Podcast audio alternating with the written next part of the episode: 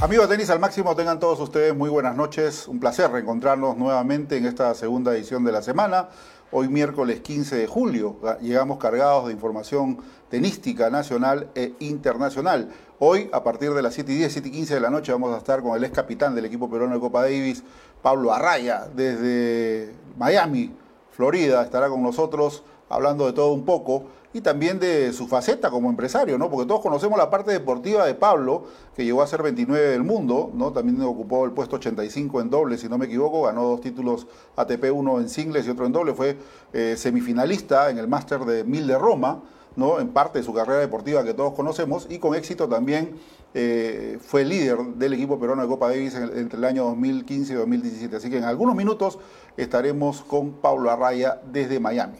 También, eh, luego de la entrevista de Pablo, vamos a contactarnos nuevamente con Arequipa, eh, especialmente con Juan Pepper, directivo de la Federación Deportiva Peruana de Tenis, para dialogar acerca de cómo se va realizando el trabajo de los chicos que también comprenden parte de la desescalada deportiva. Son deportistas de alta competencia que vienen entrenando de manera regular en el complejo Yanaguara. Así que estará con nosotros también Juan Pepper hablando sobre ese tema. El agradecimiento a Quinza Sport, ¿no? es una empresa transnacional líder en todo lo que es regenerado de campos deportivos y también implementos para sus canchas de tenis, hoy en día ya convertido en representante oficial de la firma Red Plus, que trae esta novedad de campos ¿no? de última generación en arcilla, que posteriormente vamos a estar hablando con Pablo, que también conoce algo de este tema con respecto a estos campos de juego. También agradecimiento a JET, ¿no? que viene con su liquidación ¿no? de temporada, precios súper especiales, y cualquier observación que usted quiera hacer acerca del material de JET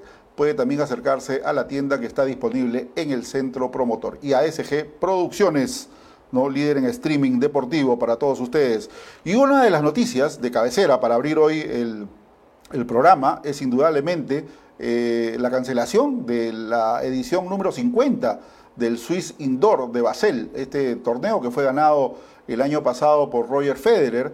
Eh, se venía rumoreando, habían muchos rumores, eh, obviamente la organización iba barajando opciones, pero lamentablemente se decidió no hacer esta, este año la, edición número 50, las bodas de oro, como conocemos aquí en nuestro país, porque es un torneo cerrado, que es techado, entonces no es al aire libre.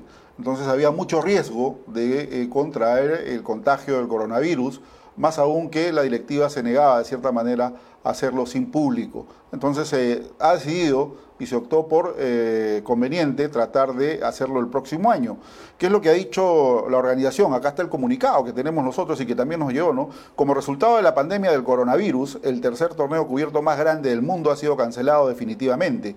La ATP ahora ha aprobado formalmente la solicitud de cancelar el Swiss Indoor de Basel, ¿no? Después de que la gerencia del torneo del Swiss Indoor ya había declarado a mediados de junio que sería irresponsable e inviable celebrar el torneo en vista de los aspectos médicos, sociales, económicos e incertidumbre que existe. El 50 aniversario se propondrá hasta el próximo año y tendrá lugar del 23 al 31 de octubre del 2021. Nos gustaría agradecerles a todos ustedes, los jugadores y especialmente a nuestros socios y patrocinadores por su comprensión y apoyo y esperamos celebrar el torneo el próximo año con todos ustedes, concluye el comunicado. Así que es una opción más para decir, ¿no? Si Roger Federer también jugará en casa y de repente este torneo será el motivo de su despedida, no lo sabemos.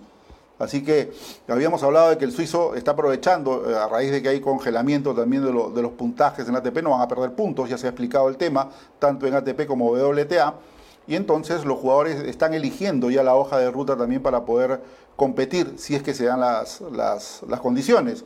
En Estados Unidos, hablando de este tema, el día lunes se realizó un Zoom con jugadores del top 100.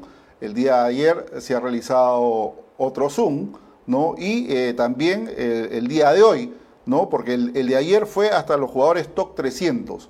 Y el día de hoy, del 301 al 500, han tenido, digamos, este diálogo con ATP, viendo condiciones, eh, ver temas. Y es la, de la reunión que también han participado técnicos, ha salido a relucir el seguro que ha contratado la ATP para cubrir a los tenistas y uno de sus acompañantes durante los torneos que puedan disputarse en el 2020. Vale decir, prácticamente están tratando de convencer a varios tenistas de que puedan ir a hacer la gira americana, ¿no? que vayan de repente a, Cincinnati, a Washington primero, Cincinnati, y de allí eh, terminen con el US Open. ¿no? Entonces, es parte del seguro que está proponiendo la ATP. Ahora, se han aparecido personajes. En el caso de la holandesa Kiki Bertens, ha sido tajante y ha dicho que no va a ir a jugar el, US Open. Kiki que viene de, competir en, el, en Berlín, esta exhibición que se está realizando sobre césped, ya es, a, voz populi también, eh, digamos, lo que ha dicho Simona Halep, la número dos del mundo, ¿no? y que obviamente está prácticamente reacia a poder asistir. Hoy se sumó el pedido de Novak Djokovic. Novak Djokovic ha dicho, porque la ATP, dentro de estas conversaciones que han sostenido con los jugadores y el mundo ATP, ha dicho, si llegan a una negociación con Europa que nos eviten hacer el confinamiento, voy a competir al US Open. ¿no? Porque se habla claramente que todos los jugadores que vengan desde los Estados Unidos hacia Europa a hacer el Máster de Madrid, el Máster de Roma y concluir en Roland Garros, tienen que pasar forzosamente un confinamiento de 14 días. Entonces, ahí está la fricción, ahí está la negociación. Andrea Gundisi, el presidente del ATP, ha dicho que se está negociando con Europa para ver a qué término se llega, pero todavía no han sido claros si es que la gira americana va o no va. Eso se lo vamos a preguntar a Pablo Arraya, que debe estar más este, informado que nosotros con respecto a este tema. Pero lo cierto es que las informaciones que llegan a esta zona de Sudamérica es que todavía se está dando una negociación clara con respecto a este tema y veremos qué sucede en los próximos días. Todavía por ahí, algunos entendidos en el detalle dicen que se van a tomar hasta fin de mes para poder decidir si es que va o no va. Yo es cierto que fin de mes ya estaríamos muy cerca porque el US Open comenzaría el 31 de, julio, si no me equivoco, y obviamente estaría muy cerca el, eh, perdón, el 31 de agosto, y estaría muy cerca la, fecha de inicio del eh, Gran Slam del año. Así que vamos a ver qué es lo que pasa. Y con respecto a una noticia más que ha circulado el día de hoy, es sobre Iván Lubicic, uno de los técnicos, eh, junto con Severín Luti, que estuvo en Lima para la Copa Davis, el suizo, ¿no? Y, y Luti, eh, ¿no? Ha dicho que Roger será mi último trabajo como entrenador. ¿Por qué ha dicho esto? Mi compromiso con este proyecto después de Roger es absoluto, pero Roger y yo vamos más allá de mi trabajo con él, es incuestionable y no hay problemas allí. Así que concreto fue Iván Lubicic, ¿no? Con el, eh, que se desempeña actualmente como el coach, uno de los coaches del suizo. Después de su carrera, puedo dedicarme 100% a lo que me hace feliz. Entonces poder ayudar a los jugadores de una manera que juzguemos que es lo mejor. Por el momento, en lo que respecta a la parte de entrenamiento del trabajo, es exclusivamente Roger. El resto es marketing y patrocinio. Así de tajante ha sido Iván Lubicic con respecto a su vínculo, al compromiso, al trabajo que él desempeña como uno de los coaches. No es el principal, sí es el principal para unos, eh, para, otros el principal es Severín Luti, pero es una buena dupla que están guiando los pasos del suizo. Lo cierto es que el suizo se va a tomar todo este año tranquilo, se está recuperando de su segunda operación y el próximo año va a tener prácticamente la hoja, la hoja de ruta definida con dos o tres de repente competencias importantes. Una, ya lo habíamos dicho que es Wimbledon, la otra son los Juegos Olímpicos, ¿no? Y la tercera seguramente es la Labor Cut. Pero se podría sumar Basilea, ¿no? como una de, digamos, de repente el torneo de despedida en casa de Roger Federer. Eso no lo sabemos, lo dirá el suizo, pero ya había hablado que cada vez está más cerca el, momento del retiro. Así que veremos, ya son también casi 40 años, ¿no? 40 años que tiene el suizo, pero tiene vigencia para rato. La calidad siempre presente, ¿no? la exquisitez, ¿no? la facilidad técnica que tiene es totalmente admirable por todos los seguidores que estamos siempre pendientes de Roger Federer. Otra de las, de las cosas importantes, nos acaba de llegar un mensaje hace un instante, ¿no? con mucha preocupación, de Egnio Cornejo Ramírez, que está también en sintonía del programa. Es un abrazo para, para y nos pone, disculpen, le voy a leer textualmente, porque está muy chiquita la letra, permítame las gafas. Dice, disculpen, hoy un profesor de tenis subió en una historia comentando que ya se puede alquilar canchas en el círculo militar. Todos los lunes, miércoles y viernes eh, no me pierdo sus programas como buen seguidor de tenis, pero me parece que ustedes eh, mencionar que algunos de ellos no tenían autorización del MINSA. Por casualidad saben si ya cuentan con el permiso o cómo podrían verificarlo. Bueno, Egnio, te respondo y respondo a mucha gente de la comunidad. ¿no? Habíamos hablado primero del Jockey Club de Chiclayo y en ese mismo escenario habíamos hablado del círculo militar Lo que sucede es que no hay ningún club todavía en Lima y casi en todo el Perú que esté operando porque estos tienen que ser autorizados debidamente como el MinSan tal como refieres.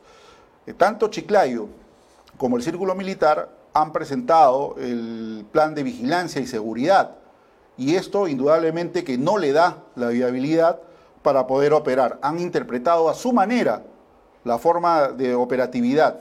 El, IPD, por su parte, a través de la Federación y el MINSA, estaban incluyendo en la cuarta fase de desescalada deportiva, que es lo que le corresponde a clubes y academias, para la apertura. Y esto se daría recién a partir de los primeros días de agosto.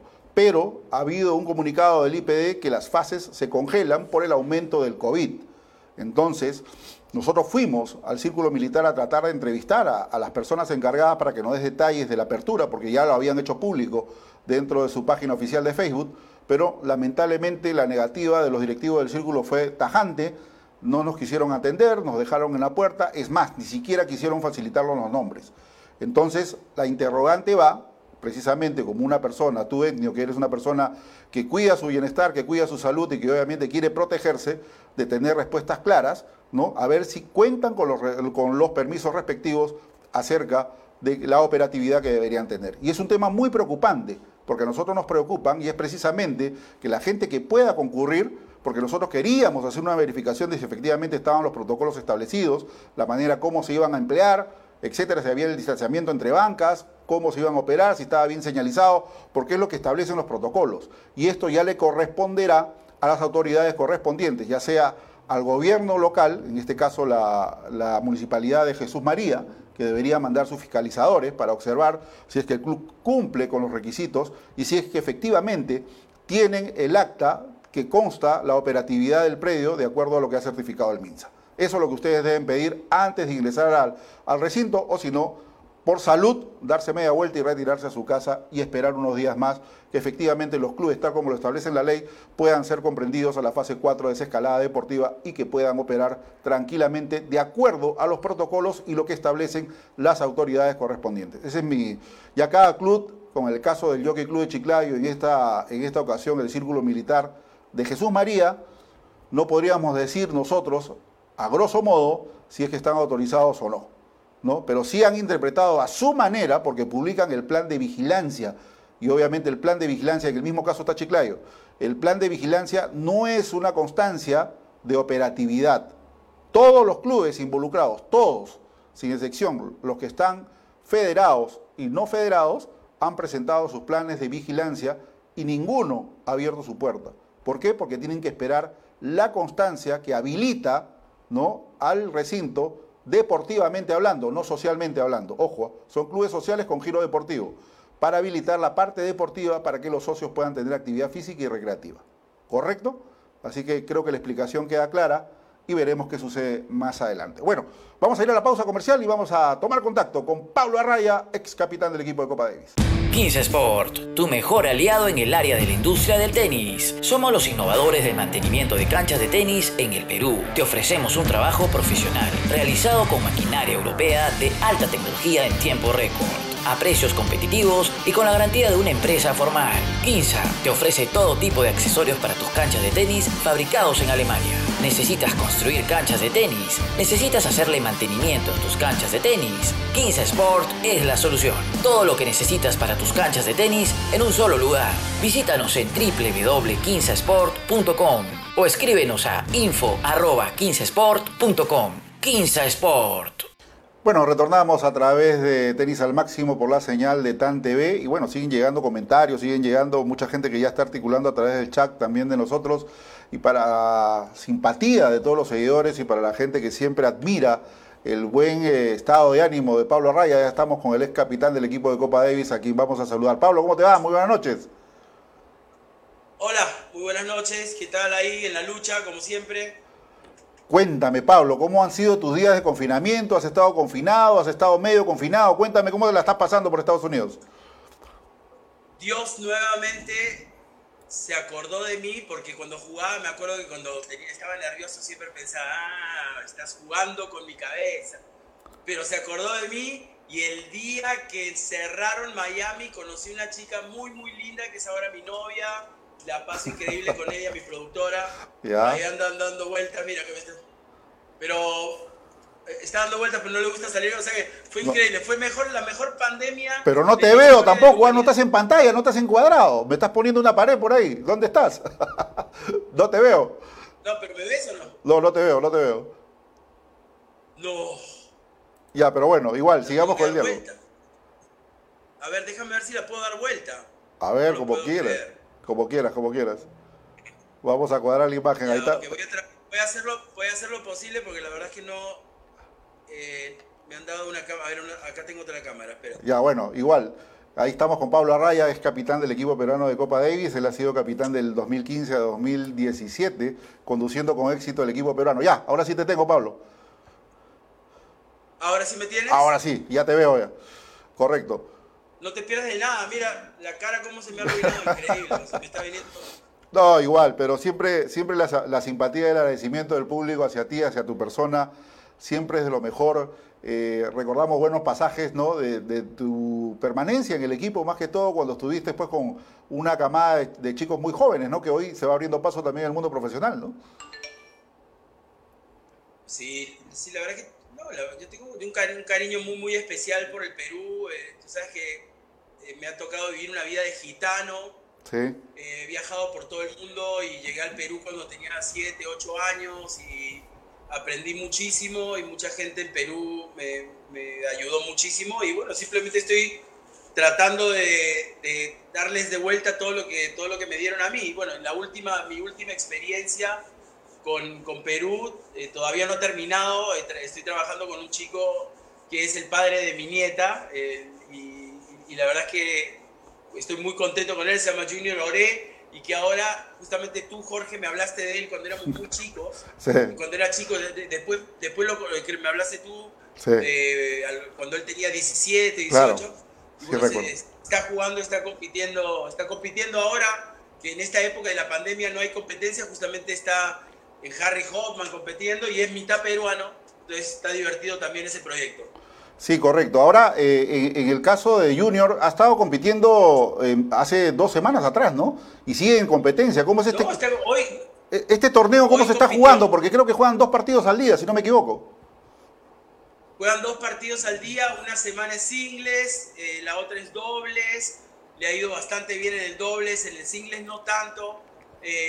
La verdad es que él técnicamente tuvo la mala suerte que después de los 17, 18, cuando era uno de los mejores del mundo, le cambiaron la empuñadura. Ah, Y si tú te fijas hoy, la mayoría de gente juega con eh, esa empuñadura de western, eh, Claro. o sea, del oeste. exacto. Pero a él se la cambiaron, se la trataron de yes, a- a- ya cuando eres uno de los mejores juniors del mundo, cambiar la empuñadura. A mí no me acuerdo de muchos jugadores. Sé de Paul McNamee, porque McNamee McNamara, a él le cambiaron al revés de una mano a dos manos. Ya. Y él fue, llegó, a, llegó a mejorar. Pero hay muy pocos que han cambiado la empuñadura a ese nivel y, y que han podido eh, vo- volver a ese tipo de confianza, ¿no?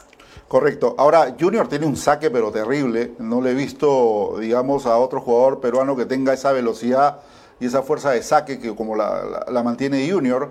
¿Cómo le ha ido en, en singles, pero le ha ido mucho mejor en dobles, Pablo? Sí, lo que pasa es de que, como te digo, él después de, ese saque, de ese bombazo, te queda una bola fácil Claro. y ahí eh, normalmente yo soy derechero, ¿no? O sea, a mí normalmente venía de derecha y la trataba de Claro. quemar, así con grito, con grito así como Jackie Chan. Pero él, por el cambio de grip, ya no es que él ha entrenado al cuerpo. Entonces piensa mucho y hay demasiados cambios y eso es lo que ha hecho de que él en, en dobles sea fantástico porque saca y además es muy rápido y salta. Entonces en dobles su segunda bola ya es en la red. Claro. Entonces ese- esa es de verdaderamente la razón porque aparte de la bola corta de derecha, que es una de las que más fallan los peruanos en el tenis de hoy. Ujú. Que, o sea, que, perdón, que podrían mejorar mucho Claro. más los peruanos. Porque si ves, eh, nosotros éramos todos derecheros, Aramburu, Laura, yo era derechero, Tato Noriega, y o sea, la segunda bola hay que saber definirla. En el caso de él, saca y volea muy, muy bien. Sí. Pero mejoró mucho el saque, Sí. mejoró mucho el saque eh, el- el- el- cuando, cuando empezamos a trabajar juntos, porque la persona que me estaba ayudando se llamaba Chip Hooper, que es un gran amigo, y que fue el mejor saque del mundo durante dos años. él era muy, muy técnico.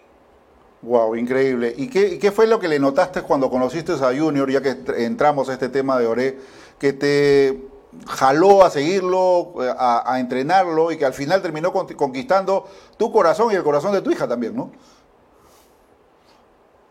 ¡Maldito! no, no, no, tanto, pero es así, la verdad Que, la verdad que es muy lindo chico, amoroso, la verdad que muy buena onda.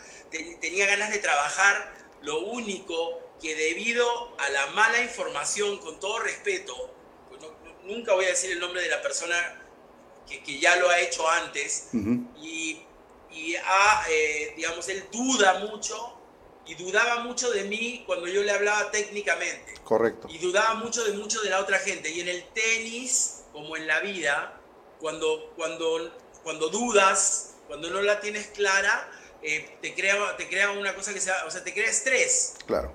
O sea, y, entonces es, eso es una de las cosas que, pues, que compartimos, pero como persona, o sea, fuera de la cancha y en la cancha, es la verdad que un amor tenerlo en mi familia. Qué bueno, qué bueno, la verdad que sí. Se estaba tratando de que Oré llegue al equipo peruano de Copa Davis. Es más, él estuvo en Lima y también eh, se trabajó, se, se hizo todo el esfuerzo porque obtenga el pasaporte peruano. ¿Qué pasó? ¿Cómo quedaron las negociaciones? Eh, ¿Había, hay posibilidad futuro de que todavía Oré pueda llegar al equipo peruano? Oré es peruano ya y tuvimos que esperar varios años antes de revelarlo o sea, porque lo que pasa es que si él quiere jugar por el Perú ahora puede, porque antes tenías que en la Copa Davis, por las reglas, tenías que esperar, creo que era un año, dos años, ahora no me acuerdo exactamente. ¿Ya? Lo que pasa es de que él estuvo un poquito desilusionado. ¿Ya? O sea, respeto su opinión, o sea, él, me estaba apoyando mucho y dio eh, lo, que pasó con la Copa Davis y con el tenis del Perú, en, la opinión de él y la opinión mía. Entonces, como que se desilusionó un poco y ya él ha estado, digamos, eh, concentrado en, lo suyo, ¿no? Pero por supuesto él quiere jugar para el Perú. Él es Oré. Hay un montón de Orés que son familia de él. O sea, yo no tengo tanta familia en Perú, pero él, escucha, que fuimos a Huanta, fuimos a Ayacucho, todo el mundo se llamaba Oré. bueno, es más peruano que la cepa, así que, bueno. Eventualmente, si, si, bueno, después hay otra cosa que la Federación de Estados Unidos invirtió en él cuando él era muy niño, 12, 13 años, una cierta cantidad de dinero, que son como 20, 30 mil dólares, y la Federación de Perú tenía que ver si podían hacer algún tipo de intercambio para pagar esa deuda. Yo creo que, no sé qué es lo que pasó con eso, yo sé de que hay muchísima gente en el Perú que ese dinero lo pagarían eh, eh, contentos, pero bueno, pero eh, ya, ya, es otra cosa, digamos, es otro tema ahora, especialmente que la Copa Davis ha quedado, eh, digamos, en, en, el aire, tanto como, bueno, como la mayoría de las situaciones en el deporte en este momento. Sí, correcto, pero igual, o sea, si tendría que venir Orea a jugar por el Perú, si por ahora vez convocado, la federación se tiene que ver obligada a pagar este monto que tú refieres para poderlo convocar como peruano, netamente. ¿Todavía sigue vigente esa parte? Monto, Sí, yo me imagino, yo, no, yo no, no, creo que se pagó eso y eso además se puede negociar porque Rudy Raque hizo ese tipo de intercambio con la Federación de la United States Tennis Association. Es cuestión de empezar la comunicación, pero ah. la informalidad y la comunicación son cosas muy importantes a este nivel. Entonces la persona que tome esa responsabilidad eh, pues obviamente se puede comunicar conmigo y yo voy a tratar de ayudar, pero también tiene que haber eh, la intención, ¿no? Tiene que haber la intención de los dos lados de querer ayudarlo. No se trata del dinero. El dinero es la mitad de lo que la federación consiguió para, para los panamericanos, para, para casi todos los jugadores de, durante un año del ATP. Claro. O sea, los que compitieron. Claro, interesante, interesante lo que refiere. Bueno, de una u otra manera la gente también que preguntaba y que sigue ahora ya saben perfectamente cuáles son los detalles que se necesita para tener a, Junior Ore dentro del seleccionado nacional, ¿no? Así que, bueno, eso es un... Hay algo muy bueno. Te escucho, Pablo. Disculpa que antes que me olvide, porque tú se me olvida rápido, pero no, especialmente de Ore. es especialmente algo para todos los tenistas que me están viendo en este momento. En una cancha de tenis o fuera de una cancha de tenis, en situaciones difíciles. Lo que no te mata te hace más fuerte. Claro. Es Dios que te está probando. Es un desgraciado. Bueno, perdón, disculpa. Pero entonces a él le está costando, pero de repente es algo que nos está preparando Dios como nos estaba preparando eh, muchos regalos que nos han dado en, nuestro deporte blanco. Correcto. Ahora, eh, volvamos a, tus inicios, Pablo. Eh, mucha gente, a veces nos preguntamos, el por qué elegiste el tenis, por qué seguiste el tenis como deporte favorito para ti. El tenis lo elegí porque mi mamá fue invicta en Córdoba, Argentina, durante como 10 o 12 años. Y mi papá siempre estaba en la lucha, segundo, tercero, ahí debe haber tenido su primer puesto pero tenía buena pinta porque se, terminó saliendo con mi mamá, o sea que sacó puntos.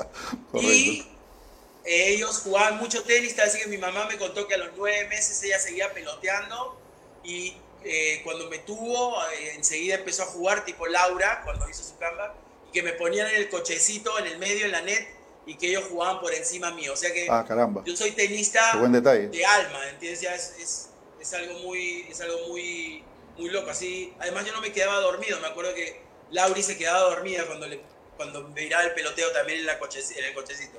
y a los ocho años llega, eh, mi papá eh, decide que nos tenemos que ir de Argentina porque había muchos problemas políticos en ese momento, además de económicos seguramente, y nos fuimos para el Perú porque la Federación de Tenis del Perú le ofrece a mi papá ocuparse de los jugadores de los juveniles. Claro. Qué buen detalle, qué buen detalle en verdad. Ahora, dentro, dentro de este esquema, Pablo, cuando ya tú entras al, mundo profesional, todos conocemos tu trayectoria, todos conocemos lo que alcanzaste, es el puesto que ocupaste en ATP, que llegaste a ser 29 del mundo, obviamente, uno de los mejores, semifinalista del Máster de Roma, si no me equivoco, ¿no? entre los cuatro mejores de, este Máster 1000. Pero ¿cuál, ¿cuál fue el episodio que más te marcó en tu carrera como jugador de tenis? Hay muchos que me marcaron mucho. Mira, ganarle a Lucho Garbín toda mi vida, eso me marcó. Y que esté claro, nunca perdí con Maravilla de Garbín. Esos partidos eran durísimos. Sí, me acuerdo. Oscar Garbín sí me ganó. Eh, me marcaron esos torneos en el long tenis porque yo a los 13 años ya de tercera así pasé a primera. Y, creo, y a los 15 años, creo que 16, de repente jugué mi primera final del Nacional. Y eso era increíble. Después eh, también me marcó mucho como juvenil el que empecé a jugar súper bien en lo de Boletieri, que me becó cuando recién empezaba Boletieri, cuando nadie lo conocía, y que jugaba con Jimmy Arias y Paul Anacon, que son ahora comentaristas del Tennis Channel, y que nos jugamos unos partidazos, que le ganaba, que de ahí llegué a la final del Campeonato del Mundo, que era el Orange Bowl en ese momento, porque yo en esa época jugar Wimbledon, jugar Roland Garros, claro. pues no existía en mi mente, porque la verdad es que recién estaba saliendo, pero todos esos momentos me marcan. Esa final, esa final del, esa final del Orange Bowl la jugaste contra Raúl Viver, si no me equivoco, ¿no? Esa final la jugué contra Raúl Viver. Eh, tuve la suerte de jugar muchas veces revancha contra él, pero yo sé que él es una persona orgullosa y no quiero decirle, no le quiero sacar eh, méritos de esa final. Ahora, Lauri estaba conmigo y es testigo de que en esa época eras chiquillo, yo salía todas las noches ahí con, había la típica fiesta del Orange Bowl, iba a todas las fiestas y me cuidé después de esa semifinal. Yo creo que eso fue lo que me sacó del timing. Bueno, increíble, verdad, de verdad que sí. O sea, siempre hay episodios que marcan, ¿no? Y tú narras episodios desde pequeño, desde junior, y a nivel profesional, ¿qué te dejó ahí una huella que siempre recuerdas hasta hoy en día, Pablo? A nivel profesional, eh, la primera vez que jugué contra un jugador increíble fue contra Jaime Fillol que me dieron el wildcard en la quali de Santiago y llegué a la última y por alguna razón Jaime Fillol estaba jugando la quali, creo que estaba tan duro el torneo que se había quedado fuera, mismo habiendo, habiendo estado 15, 20 del mundo. Y jugué con él y antes del partido le pregunto a todos los chicos que jugaban así en, mi categoría, ¿no? Oye, compadre, me tomo con Jaime Fillol, ¿qué hago? Y le pregunté a Ricardo Rivera, que también nos está viendo acá. Digo, Ricardo, ¿cómo le juego? ¿Le juego a la derecha? Me dice, la derecha es un misil. ¿Y a dónde le juego? ¿Le juego al back? El back se te viene con todo y se te pega a la red. ¿Y qué tal volea? Volea increíble, olvídate de Emerson. Todavía forma. Más, fantástico, Entonces, estaba tan suelto en ese, momento que jugué muy, muy bien. Perdí 7-5 en el tercero. Pero tampoco era, para tanto. O sea, lo, bueno es que aprendí mucho de ese partido. Ese fue el primero. Después ya cuando entré en el circuito, empecé a ganarle a gente muy buena de repente en los challengers. Eh, me gané el primer challenger que entré directo, y ahí me gané como dos o tres más ese, ese siguiente dos o tres meses. Y los challengers eran durísimos en esa época, porque es el mismo dinero que se reparte ahora, 100 mil, 50 mil dólares, pero en esa época con ese dinero te comprabas dos apartamentos. O sea que el, dólar era diferente, ¿no? Claro. Y de ahí me marcó jugar con, jugar con Bjorn Borg. La primera vez no tanto, porque jugamos en Monte Carlo, sí, obviamente estaba fascinado, pero estaba más fascinado porque yo había soñado de chiquito jugar Monte Carlo y era con Vilas. Y tengo la foto cuando en ese torneo llego a cuartos de final y me toca con Vilas. Y ahí sí que no pude jugar, era demasiado ya, con la princesa ahí a un lado, la otra princesa al otro lado. Era, era demasiado, era demasiado, demasiado para mí. No estaba listo para eso. Wow. Pero al final, ¿cómo quedó el partido? 6-1, 6-1 y lo peor es que me anunciaron como Pedro Arraya de Paraguay.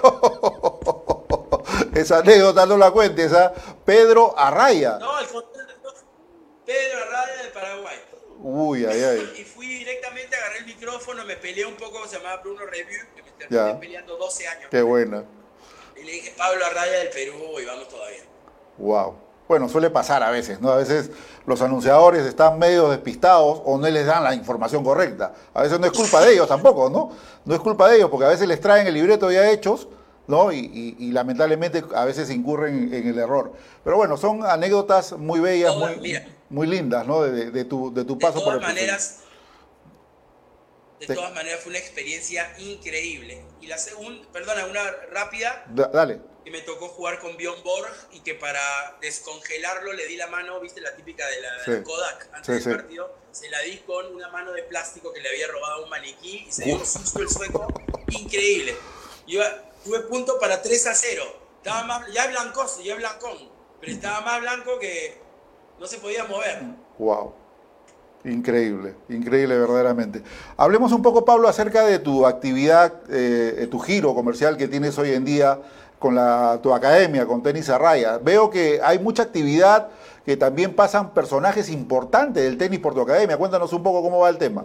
Bueno, antes de la pandemia y post pandemia. ¿no? todo el tiempo hemos tenido la suerte de ser uno de los primeros en abrir, ya que eh, estábamos bastante preparados, más que otra cosa porque en Miami llega tanta gente, además yo trabajo mucho con niños, entonces siempre fue mi prioridad que los niños se sintiesen como un club en Perú, ¿mañas? Y llegas y que sabes que los padres te lo dejan porque van a estar ahí, los vamos a cuidar y qué sé yo, por ese lado. Se y pasó por estos últimos meses, pasó Mazú por ahí, eh, que la verdad que es un tipazo. Eh, pasaron, eh, bueno, gente, el, Pato Rodríguez, el último club que visitó fue el mío. Y me, tengo la suerte de que su hijita está jugando ahora con, con nosotros. hay mucha gente fantástica que pasa por, por el club en, en, en Key Biscay, ¿no? y, y tenemos la suerte de que también hubieron muchísimos chicos peruanos que pasaron de juniors lo que pasa es de que es un lugar un poquito tal vez no es tan accesible como otros lugares, en el sentido de que yo trato de ayudar y dar becas, pero igual eh, eh, yo prefiero eh, hacer un intercambio justo. Pero he tenido la suerte de trabajar en este club con Álvarez, con los, hermanos Rodríguez, con Rudy Raque, muchos chicos peruanos que, que la verdad es que le ha ido muy, muy bien en la vida del tenis. Bueno, acá también hay una, bueno, se están llegando muchos saludos y, pero vamos a ver un poco con, el chat también porque no queremos dejar de lado al público que siempre nos sigue. A ver, Marcos Mesina Salazar te manda saludos, Dayan Vilcapuma Choque también, gira americana incluye sudamericana no. Eh, o Infantes, aquí esperando a la Pantera, te pone. Abrazo grande de Santiago de Chile, O Infantes. Augusto Manrique, saludos a todos. A ver, hoy Infantes te hace una buena pregunta, dice. ¿Qué canción sonaba en el Walkman de Pablo al salir a la cancha del Buenos Aires Tennis Club antes de jugar contra Martín Jaite en 1986? Qué buena pregunta. Dire Straits, me acuerdo que era Dire Straits. Me acuerdo perfecto con este Walkman. No sé, todo el mundo se friqueó con el Walkman. ¿Pero era dinero por nada de Dire Straits o qué música era? ¿Qué canción? Era el. Escucha, no me, ahorita no me hagas eso. Ya, por bueno. favor, yo el Alzheimer, el alemán se eh, Correcto, correcto. Bueno, bueno, ya, ya dio el grupo, Pablo. algún momento me- me- Ahí está la sí, respuesta. Era, era buen grupo Dire Straits. sí. Dire Straits, Sí, ya. sí. José Eh, Luis Ri- verdad Jo- que no mucha gente usaba Walkman. Claro, claro que sí. Al menos en ese tiempo el Walkman era sensación, me acuerdo. No, yo estaba muy chico, todavía tenía 16 en ese tiempo. A ver, eh, Claro, José- no, me da- no- no me di cuenta porque venía, venía en ese momento de Austria o de Italia, qué sé yo, y, bueno, no había llegado seguramente tantos a Sudamérica, pero me ayudó, ¿ah? Porque muchos de los insultos, digamos, que me, que me llegaban o que no me llegaban, o qué sé yo, no escuchaba nada de eso, estaba en otro mundo, y después cuando, cuando me lo saqué y me di cuenta de, wow, qué alucinante, qué tal, qué tal teatro, toda esta gente que me ha venido a ver. Espera, hay otra cosa que me, antes de meter la pata. Primero, a Gustavo Luza sí me ganó, por favor que esté bien claro que me ganó en doble varias veces. Un gran saludo para él. Y la otra es en esa Copa Davis, la suerte increíble que tuve es que eh, me ayudó mucho Alfredo Acuña, ¿ya? me dio mucha, eh, me- me- él estuvo en mi silla, me ayudó mucho y que me di cuenta el segundo donde estaba mi papi en el estadio, porque estaba bien grande y mi papá, mi papá siempre me ha dado tra- tranquilidad a mí. Eh, cuando, cuando me agarraba un poco así el- la locura me calmaba. Ah, y por el otro lado estaba mi mamá, que me- del otro lado del estadio que enseguida la saqué, que esa es la que me daba la garra, ¿no? Y Wow. aprovecho de mandarle saludos a todos los Arraya y aprovecho que vayan todos a la academia de mi hermana, gran campeona que tiene mejor ranking que todos nosotros que la academia está abierta. ¡A la reja! Sí, correcto. Es una de las frases tradicionales a la reja. A ver, seguimos con, con- con los saludos. José Luis Riera, saludos para el Tigre, siempre con las pilas puestas y buen ánimo. Lourdes Castillo, buenas noches a todos. Saludos a Pablo. Ese saque de Junior es lo máximo, pone por Junior Oré. Jorge Fuentes, Perico. Sí, ella lo vio. Sí, sí, correcto. Jorge Fuentes, Perico dice, grande Pablo, uno de los grandes referentes del tenis nacional. Gran valor. Perico, ah, mira, mucha gente dice cosas buenas o cosas malas. A mí yo siempre me lo he tomado que cuando la gente me critica es que me está yendo bien, que empiezan a hablar de mí. Te decir una cosa de Perico, una de las personas que me ayudó más cuando yo estuve la, en esta segunda etapa de, de entrenador de Copa Davis ahí, me ayudó mucho y además lo vi trabajar, una persona que a mí me gusta la parte, la parte de preparación, de, calentación, de, de calentamiento, Calentamiento. además conoce a mucha gente, tiene una gran personalidad. Saludos a él, a la reja. Correcto. Vaya el abrazo para Perico. Juan Carlos Borqués, saludos al profe Pablo, un abrazo y sigue pendiente. El te apuesto te pone, Pablo. ¿ah? ¿Cuál es la apuesta ahí? Me ha puesto una chela. Te apuesto una chela, una perfecto. chela, una chela. Pedro García, Pablo, buenos ceviches en Key Biscayne, un fuerte abrazo, bárbaro. Es cierto, la cevichería más, más conocida en Key es la de Pablo Arraya. ¿En qué situación está? ¿Cómo está? Grandes personajes van a buscar el ceviche peruano por allá, Pablo. La situación es la siguiente. Si te compras un restaurante y lo haces con un socio o sin socio, cuando empieza a subir el restaurante se pone muy difícil el asunto y es la- el tercer negocio que eh, eh, he, he tenido parte de como cevichería, como comida peruana 2 y el otro como un restaurante eh, más pequeño.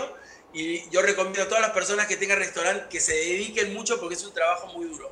Yo lo vendí y Ah, ahora parece que muchos de mis amigos han dejado de ir eh, y ahora tal es así que me lo quieren vender de nuevo. Pero en este momento, la verdad que yo, eh, si voy a ayudar, a, a- si me voy a meter en algo, es ir a, ir a Perú a- con mi familia, porque me imagino que tres meses encerrados, Sí, eh, complicado. pucha, le, le- le debe haber dado duro. A Jains André no tanto, porque ese sacó, mi, sacó un poco mi- mis pilas.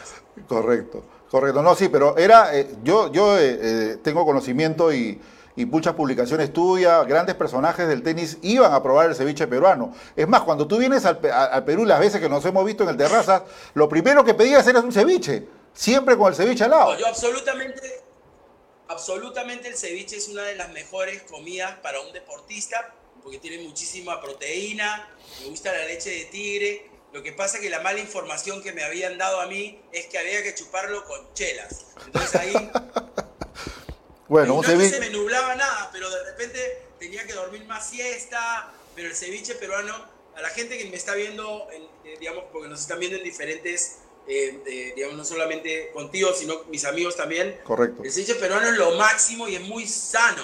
Muy es sabroso. Muy rico. Sí, muy sabroso. Bueno, a, a ver, siguen llegando Facundo Or- eh, Orquera, buenas, buenas, saludos desde Tacna, Perú. Barrio Tenis, nos pone Facundo eh, Orquera. Coqui Rosas, un fuerte abrazo a Pablo, grandes recuerdos de la Copa Davis en que estuvimos juntos, él como capitán y yo como director del torneo, te pone Coqui Rosas. Eh, Agas y Paredes, saludos para todos. Miguel Maza Tenis, saludos a Pablito Arraya de Los Olivos, te pone acá saludos. Mila Patiño Zamudio, la mamá de Juan Pablo Varillas, te pone saludos Pablo. Gran valor. Correcto. Laura Arraya, tu hermana, un beso a mi queridísimo hermano Pablo, te pone la gran capitana Laura, Laura Arraya, Pablito. Vamos, Lauri, vamos, ocúpate de mi papá, que mi papá sabe, mi papá sabe. Miguel Maza Tenis, ¿cuál, cuál fue su mejor partido en el estadio, eh, estadio Buce? Nos pone aquí eh, Miguel Maza Tenis. El partido histórico que recuerdes en la Catedral del Tenis Peruano. Histórico, el mejor partido que jugué, que me acuerdo, el primero que se me viene a la mente es como juvenil, había un monstruo que fue el número uno del mundo, que era Raúl Viver, y yo le gané ahí. Y que él, yo no podía creer lo que había pasado. Flaco, ¿cómo te estoy dando esta semana? eh? ¿Viste? Porque le tengo que dar al flaco, como sigue de capitán y a mí me saca. Eh, de ahí, eh, varios partidos de Copa Davis bastante épicos.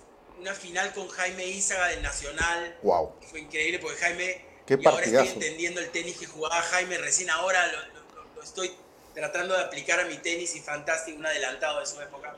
Pero como extranjero llegué a jugar un partido de casi 6 horas de Copa Davis contra el número 7 del mundo, fue un partidazo, Jay Berger, que dicho sea de, paso, su hijo se acaba de ganar el último mes más de 4 millones de dólares jugando golf. Salió campeón de uno de los torneos de golf y ahora salió tercero en otro. Muy, muy bueno, Daniel Berger.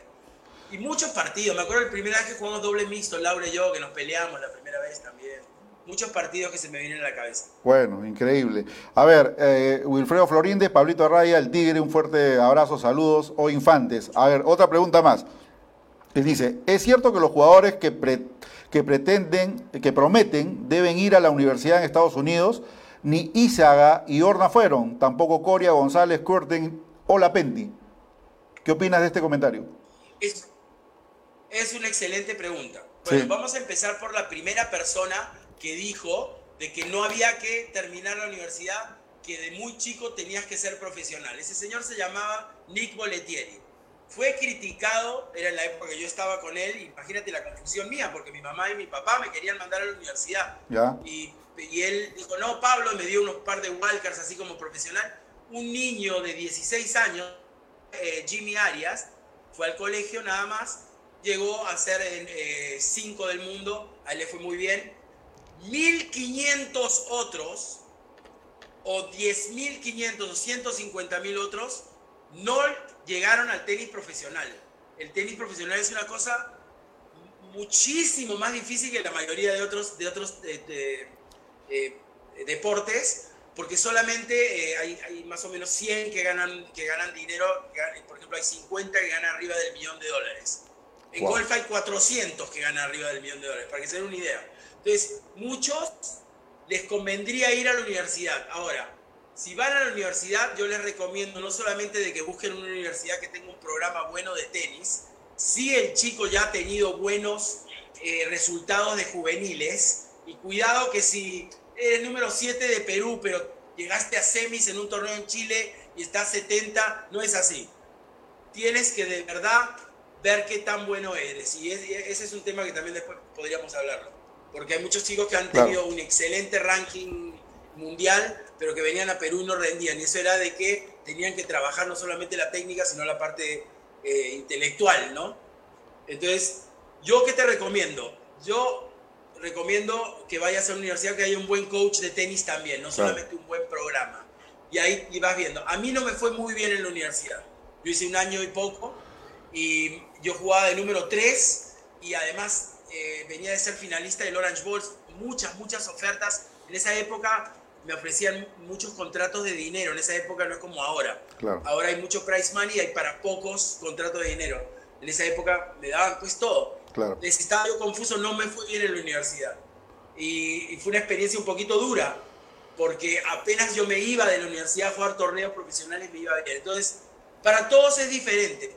Yo lo que aconsejaría, a mí me pueden llamar o me pueden mandar un email, o sea, no me estoy haciendo propaganda, sino que para mí es muy fácil ver si realmente tienes el nivel que puedes dejar la universidad, porque también hay, no solamente hay que ser muy bueno, hay que tener mucha flexibilidad para no lesionarse, muy buena movilidad, porque hay muchos que son buenos de juniors, pero después no se mueven y hay que tener una gran técnica.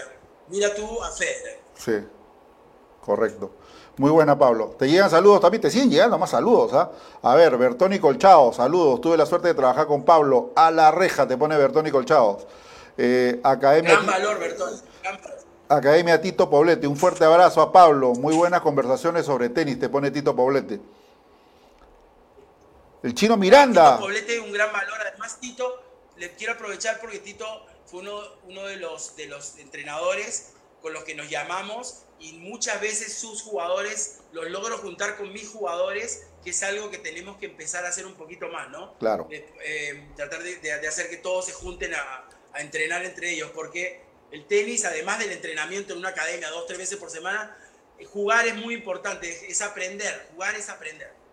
Correcto, el chino Miranda te pone fuerza, fuerza, fuerza. Un abrazo para el chino que la está rompiendo por el Asia. Está como capitán en el equipo de Tailandia, valor, no que sí. Y además, me ayudó muchísimo en la Copa Davis. No solo eso, el chino le dio, gracias, le dio un baile en dobles a todos mis jugadores. eh, porque, si bien se acuerdan, el chino al principio me ayudó como coach, pero después lo vi que era tan bueno y que estaba tan, todavía tan bien físicamente que lo llamé a él para que nos represente también en el dobles, en la Copa Davis, y él, él tuvo unos problemas este, físicos que el Instituto Peruano del Deporte en ese momento, por alguna razón, me llegó a mí un email de que él no podía jugar porque tenía este tipo de, de falencias, hizo un segundo, pero qué bárbaro, qué técnica increíble de Iván Miranda. Y me saco el sombrero porque Zenón Miranda de Huanta eh, eh, fue su coach y, y es mi entrenador de quechua, así que déjame saludarlo para ver si me sale bien. Dale, dale. Mamaichanco, Tahuahuanca, Tahuacanal, Limamanta, Pacha. Ah, caramba. Maneja su quechua, Pablo. Está bien. Carlos Carrillo, saludos. Tigre. Vamos, Perú. Suerte, Pablo. Gaby Gamero, la mamá, eh, nos pone saludos, Pablo. Buenísima, gran familia. La gran mamá de Francesco verdad, Cori. increíble. Sí, correcto. Y bueno, Gran chico, qué bárbaro, Francesco Cori, Sí. qué paso. en la universidad también, ¿no? ¿No? También con Víctor Chao. Me llevaron, sí, seguro, a Víctor Chao, gran Víctor Chao también, Juega muy, ¿no? muy bien. qué Juegan bárbaro. y muy además tuvo un preparador físico que era su, su primo, creo que es muy, muy bueno. Sí. Me gusta mucho cómo juega. Yo, hay unos 5 a 8 chicos en Perú que no están en el espectro de la Copa Davis, que a mí me lo gustaría agarrarlos unas cuatro semanas, que tenían un talento increíble. Lo que pasa es de que en ese momento, pues después de la, de la, de la tormenta venía la calma, y cuando vino la calma a mí me sacaron volando. Bueno, ¿Por qué crees, Pablo, que ya no continuaste en el equipo de Copa Davis? A ver, esta pregunta es picante. A ver, ¿por qué crees que no continuaste? Bueno, yo creo que no continué en el equipo. La verdad es de que eh, un, eh, dos personas me dijeron que estaban muy cercanas de que eh, muchos de los entrenadores no estaban de acuerdo con mi filosofía. Por ejemplo, una muy, muy simple. Y los jugadores de repente parece que tampoco. Te voy a dar un ejemplo. A ver, Primero, yo me comunicaba con ellos en la cancha. En la cancha yo pasaba mis experiencias porque de, tenis sí tengo una gran integridad, sé muchísimo de tenis. Fuera de la cancha no me gustaba pasar tanto tiempo con ellos porque de verdad quería aprovechar, especialmente jugamos en Lima, aprovechar la belleza de una ciudad que yo puedo ver pocas veces, uno. Y yo veía muchos videos en la noche en mi cuarto de los chicos. Y acuérdate que en Copa Davis tienes chicos a los que tú no son tus jugadores. claro. No le puedo decir, oye, ¿sabes qué? Eh, eh, saque y volea todos los puntos. Y hay, mis chicos se tiran de cabeza. Eh, tenía que decirles muy, muy poquito. Entonces tenía que saber exactamente eh, eh, digamos, eh, yo no podía pasar tanto tiempo con ellos porque estaba en otra. Entonces, mucho puede haber sido de que yo no me llevé bien con ellos, pero yo creo que fue más, estoy absolutamente seguro que es muchísimo más, porque la nueva federación que entró no estaba para nada en acuerdo con la anterior federación y cada uno de mis triunfos, de nuestros triunfos, en cierta forma inflamaba la estaca en el corazón de esos desgraciados. Perdón, de esos, de esos señores. O sea, eh, siempre uno entra con un plan, otros con otro plan. Lo bueno es que el tenis salió ganando. Ah, o sea, para mí seguir en la Copa Davis financieramente era un gran problema porque Estados Unidos es eh, la tierra de la abundancia. Correcto. Y a diferencias tal vez de nuestros países, en nuestros países a veces eh, eh, es diferente como lo ven. hay, hay, un poquito más de, no, sé, no sé exactamente la palabra, pero me va a venir. Entonces, era, era un poco difícil para mí. Lo bueno es que se benefició el tenis, de nuevo se están llenando los estadios, de nuevo empezamos a ganar. Y yo les contaba a los chicos, oye, tú sabes que yo jugué una final en Copa Davis y nos quedaban chicos los estadios. Teníamos que hacer los estadios más grandes. En el Lima Golf la gente se... En el Lima Golf, no, perdón, en los Incas, la gente se subía a los árboles para ver nuestro partido. Entonces, uno cuando es chico, cuando es niño, quiere ser tenista para ser famoso. Entonces, ellos empezaron a sentir un poquito eso. Ahora, ya tenemos un jugador entre los 130, 150, le he seguido un poquito a Juan Pablo porque de verdad no he tenido la suerte. 135, sí. Eh, yo lo vi a él exactamente un minuto antes de convocarlo a la Copa Davis. Yo no conocía a otros jugadores que me gustaría haber convocado, como Aita. Lo vi ahora, vi tapes de él y no sé si estaba retirado, pero era fantástico. Había muchos chicos peruanos que han sido campeones sudamericanos finalistas y que a veces ellos creen que ya no pueden jugar más al tenis y que en un mes, dos meses, ya estaban en el nivel de los chicos con el que a mí me tocó al principio llegar, porque muchos de ellos no estaban motivados, en mi opinión, y otros tenían una información que era muy diferente a la mía, que la, que la respeto, ¿no? Correcto, correcto. Bueno, queda claro ese punto, Pablo. Eh, a veces eh, las situaciones se presentan, pero sí recuerdo tus, tus triunfos aquí en Lima, especialmente un buen trabajo de motivación también con los chicos. No sé si te acuerdas del partido que ganó la, la Pantera frente al BU Cuevas con casi pierna y media, ¿no? Que se acalambró. Todos decíamos que ya no continuaba. Sí, ya no continuaba el partido, pero sacó esa fuerza, esa garra, ¿no? Y, y terminó ganando el partido, ¿no? En cinco sets. Mira, te voy a decir una cosa, yo no me voy a dar toda, toda tirar las flores por Pantera. Ese chiquito es uno de, tiene el corazón como Masu. Es realmente un gran luchador. Sí, lucha mucho. Ahora, lo, lo que yo había quedado con él, con, con Pantera, era de que él no se quejase cuando terminaba una pelota. Porque si alguien en la Copa Davis tira la energía como local para abajo, por ejemplo, él no podía decir no o no podía decir, eh, o sea, tenía que ser, si decía no era no importa. Claro. Y, tenía que decir vamos. No es que tenía que.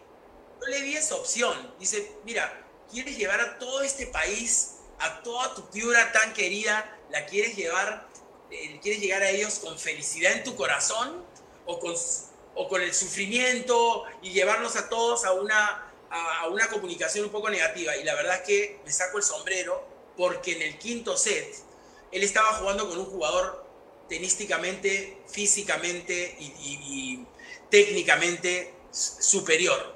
Eh, Panta terminó ganando y en los últimos 5 o 6 puntos yo fui a verlo y le dije, Panta estaba tirado ahí, parecía un pescado, ¿no? Estaba, tirado en la esquina, estaba destruido. Sí, me acuerdo. Y, le digo, Pantera, mira, ¿sabes qué? Lo has hecho increíble, estoy tan orgulloso de ti, qué sé yo. Pero bueno, si te retiras, retírate nomás, chao, ahí ya vemos, ¿no? No, yo no me retiro, se paró. Y, en una pata, con el papá gritando, todos los pantas estaban ahí, estaban los panteras, los otorongos, estaban todos ahí y le dieron una fuerza que qué tal inspiración que me dio a mí y a todo el Perú. Sí, sí, sí recuerdo. Nosotros estábamos transmitiendo en vivo el partido y me acuerdo que el estadio se prendió y comenzó a darle fuerza. Y esa fuerza que transmitió la gente fue la que no lo, levantó a Panta y terminó ganando el partido. Partidazo al final. Y que uno, la vida, el mundo, el universo es energía. Mucho es energía. Entonces, es muy fácil en un deporte tan bello y en, una, en un lugar tan lindo como el Terrazas, y éramos todos amigos, porque en el deporte nuestro, en Perú, casi todos nos conocemos, los que nos queremos y los que no nos queremos tanto, ¿no? Pero ahí estamos todos. Entonces, él motivó a la gente, vamos, y levantaba, el, y él se dio cuenta, y vamos, y le empezaron a gritar, vamos, Piura, o sí, sí. del que... Sí, sí, me acuerdo. Realmente él se sentaba conmigo y estaba muy contento. Y eso es lo que yo mi regalo para hoy, para Panta y toda su familia es, si él juega contento, va a ganar. Y él tiene que ser creativo, porque crear para él es, eh, es, muy importante sobrevivir. Correcto. Ahora, eh, Pablo, ahora, eh, luego de tu salida, obviamente hay un nuevo capitán, una, un nuevo equipo técnico y los jugadores van creciendo tenísticamente. No sé si llegaste a observar la, serie frente a Suiza, precisamente Panta, eh, conjuntamente con Sergio, fueron los artífices de ese punto de desequilibrio que terminó cerrando Varías la serie. ¿Qué opinión acerca del trabajo que se viene realizando hoy en día con el equipo Davis? La verdad es que yo no sé cuál es el trabajo, yo sé de que ellos están muchísimo más compenetrados con eh, Tupi, ya que Tupi es un jugador eh, que, bueno, que, se ha hecho en el Perú, que ha tenido la, suerte de jugar mucho en el Perú, conoce a, la gente, a los jugadores, los conoce de chicos, em, y, le ganaron a Suiza, y yo, la verdad, con Sergio tengo muy pocas experiencias, y no fueron, él te lo va a decir, no fueron muy gratas, porque mi personalidad, especialmente en Chile, donde yo había ganado varias veces Copa Davis, y me había ganado el ATP de Chile y había trabajado mucho en televisión en Chile. Me conocían mucho, entonces eh, eh, eh, nos opacamos un poco tal vez el uno al otro. La verdad es que no, no tuve la suerte de verlo a él a 100%. Lo que sí sé es que Panta con Junior Oré, no sé si están invictos, pero por lo menos se han ganado cinco torneos, incluyendo los tres, cuatro futuros del Perú. Panta es una de las mejores devoluciones de dobles que yo conozco, además no falla. Y Iván Miranda, de la ITF, perdón, Iván Molina, de la ITF, te lo puede confirmar. Tú lo llamas y él me dijo, Panta, déjalo a él donde se sienta más y él no te va a fallar una pelota. Tiene su contra que a veces es, eh, su primera volea no llega muy arriba de la red, pero tiene muy buena técnica y nuevamente me saco el sombrero a su padre, que no solamente ha a él, sino que sé que a toda la familia. Correcto. Bueno, ya para concluir, Pablo, eh, te siguen llegando saludos Juan Carlos Balaguer García, saludos Pablo, muy buena entrevista. Eh, o Infantes nuevamente, a ver, vamos a poner los lentes. Si pudiera retroceder en el tiempo, ¿qué haría distinto en el partido contra Wally Masur eh, por el quinto punto contra Australia en 1989? Te está sacando la historia. Exactamente lo que haría. exactamente lo que haría.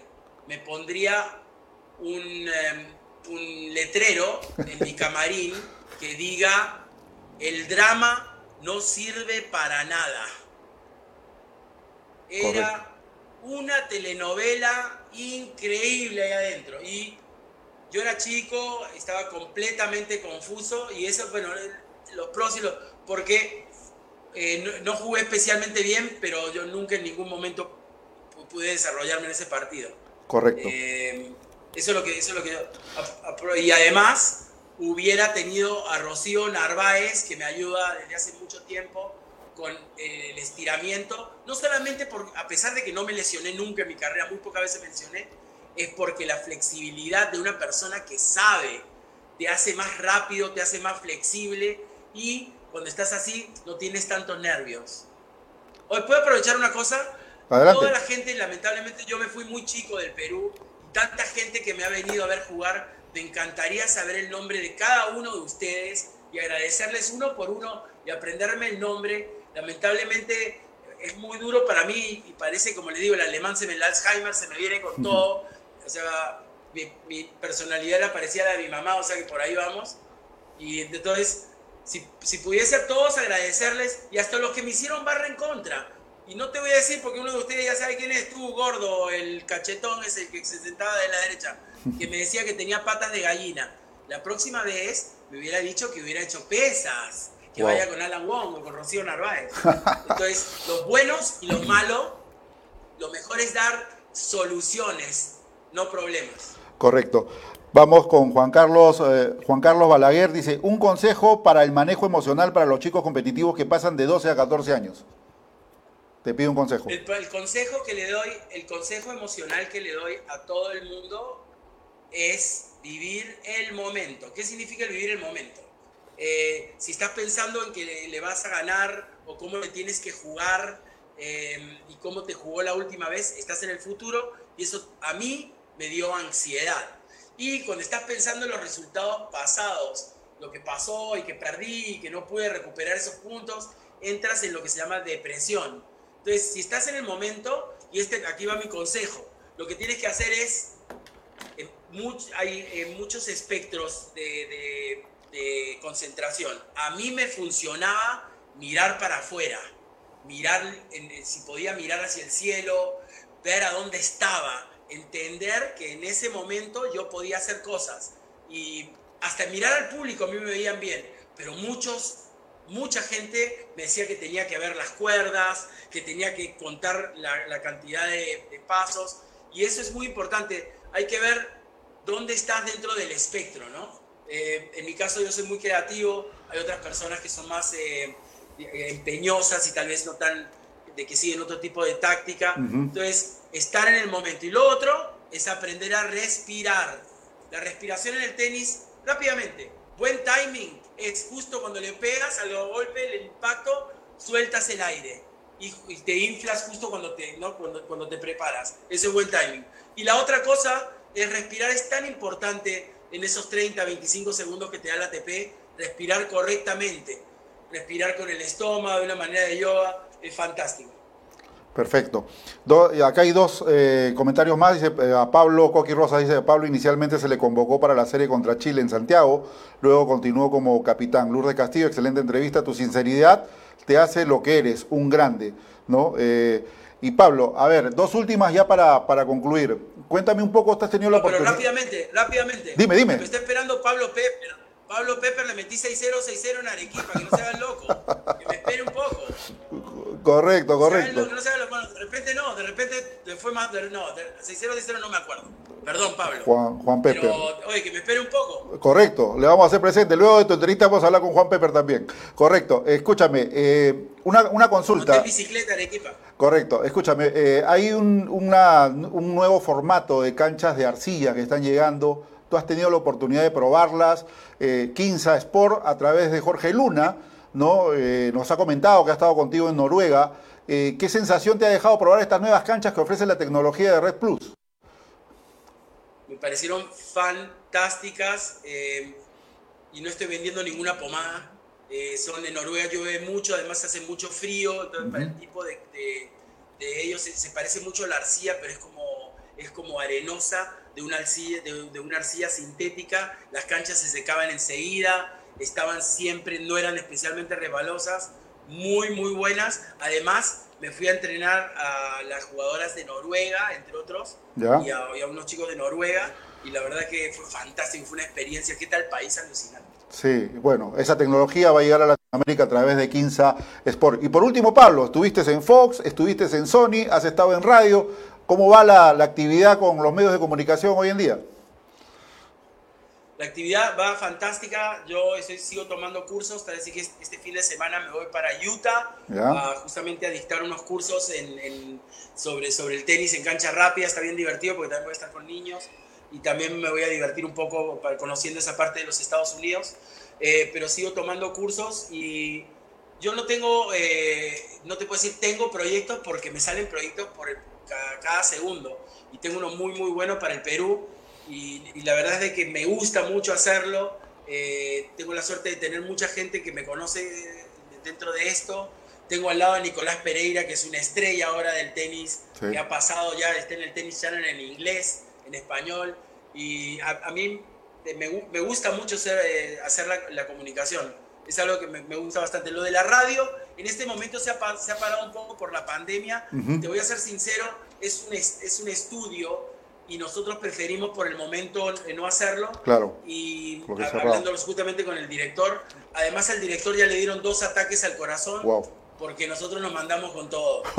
Me, puse la, la, máscara del, la máscara de Monfils, que lo vio el otro día, casi se muere. Además trajimos un sexólogo, hablamos del sexo para el tenis y parece que chocaron cuatro o cinco personas que nos estaban escuchando. Correcto, Pablo. La verdad, saludos de Alex Abanto, de Henry de las Casas también, de Julio Ugarte. Te siguen llegando más saludos que lo vas a poder ver seguramente en Tenis al Máximo en Facebook o también de YouTube. Te manda saludos también Bruno Lavarelo, de HED. Ah, ahí va, Lavarelo. Aquí están las zapatillas. Aquí están las zapatillas, me quedaron perfectas. Hasta huelen bien. Te felicito, muy buenas que me diste para la Copa Davis por haberme apoyado, haber sido la verdad que un corazón abierto para el Perú y te felicito, Bruno Lavarelo. Correcto. A la reja. Y los sponsors. ¿Qué es el sponsor? Correcto. Ahí está, ahí está la raqueta Head también, Pablo. Bueno, Pablo, yo te agradezco la deferencia que has tenido de estar con nosotros. Ha sido una entrevista eh, muy, muy divertida. El público también lo ha entendido así. Y te deseo lo mejor. Seguramente vamos a estar conversando más adelante para tener una segunda sesión, porque esto no termina aquí. Hay que seguir conversando sobre el tenis peruano, analizando los temas. Muchas gracias. Y, y seguramente vendrán más anécdotas más adelante. Un gran abrazo, Pablo. Gracias por estar con nosotros. Rápidamente, Adelante. Voy a hacer mi libro, por favor, no me lo plageen mucho en Lima, no sean desgraciados. Por favor. Correcto. Y gracias a Passline. Gracias a Passline por el billetón. Un abrazo para James André también. Saludos, muchachos. Gracias, Pablo. Cuídate. James André lo máximo. Correcto. Bueno, ahí, tenía, ahí teníamos a Pablo Arraya, ex capitán del equipo peruano de Copa Davis, ex jugador profesional. La verdad que ha sido una entretenida entrevista. Habló de todo Pablo el día de hoy. ¿ya? Así que eh, ahí saquen sus conclusiones aquellos que ya se hayan sentido aludidos. Vamos a ir a la pausa comercial y vamos a tomar contacto con Juan Pepper desde Arequipa. 15 Sport, tu mejor aliado en el área de la industria del tenis. Somos los innovadores del mantenimiento de canchas de tenis en el Perú. Te ofrecemos un trabajo profesional realizado con maquinaria europea de alta tecnología en tiempo récord a precios competitivos y con la garantía de una empresa formal. Quinza te ofrece todo tipo de accesorios para tus canchas de tenis fabricados en Alemania. ¿Necesitas construir canchas de tenis? ¿Necesitas hacerle mantenimiento a tus canchas de tenis? Quinza Sport es la solución. Todo lo que necesitas para tus canchas de tenis en un solo lugar. Visítanos en www.quinzasport.com o escríbenos a info.15sport.com. Quinza Sport.